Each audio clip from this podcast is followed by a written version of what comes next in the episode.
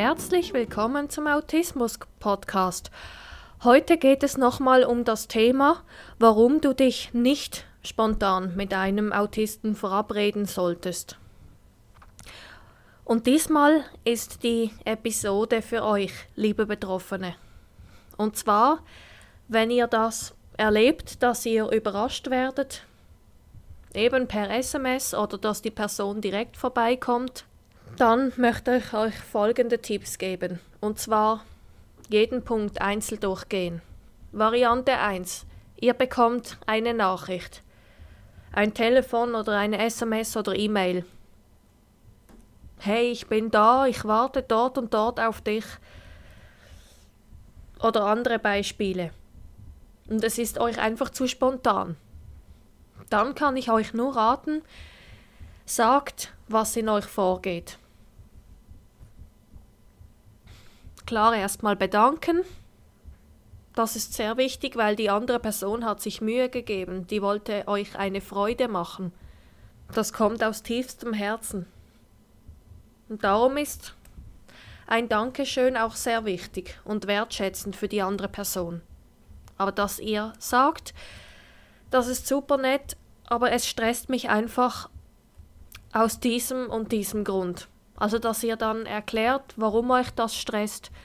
Und ich würde euch empfehlen, dass ihr dann einen Gegenvorschlag macht, bezüglich mit der anderen Person zusammen nach einer Lösung sucht. Und jetzt Variante 2. Die Person kommt spontan, steht euch gegenüber oder ruft an und sagt, ich warte unten vor der Tür. Was macht ihr dann? Hilfe, ich bin im Stress. Ja, dann würde ich euch empfehlen, dass ihr der anderen Person sagt, schön, dass du da bist. Ich brauche ganz kurz zwei Minuten, fünf Minuten oder was euch am liebsten ist. Dass ihr sagt, ich bin dann gleich für euch da, also für dich da, nur ganz kurz bitte. Und dann, dass ihr kurz euch hinsetzt oder hinlegt, auf Toilette geht oder sonst wohin, einfach kurz, wo ihr für euch seid. Tief einatmen und ausatmen. Und ich nehme an, ihr habt auch eigene Strategien, wie ihr den Stress abbauen könnt. Ich kenne auch eine Autistin, die ihre Stoffpuppen dabei hat oder Plüschtiere und sie dann drückt oder sich einfach die Ohren zuhält und die Situation verlässt, also den Ort. Ja, also dass ihr überlegt, was hilft mir, damit ich nicht ausflippe? Wie kann ich schnell wieder auf den Boden zurückkommen? Und es kann sicher auch hilfreich sein, wenn ihr das dem Gegenüber sagt, ja, ich freue mich total, dass du da bist.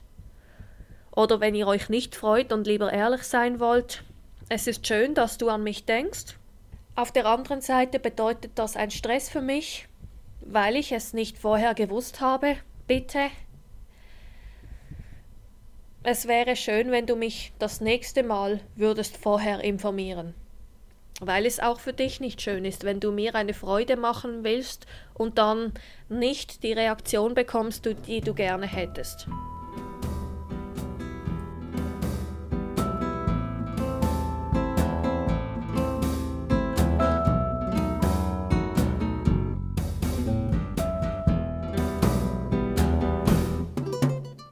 Und denkt immer daran, wenn man will, kann man alles schaffen. Ich würde mich sehr freuen, wenn ihr meine Seiten besucht auf autismus.live. Und folgt mir doch gerne auf den sozialen Medien.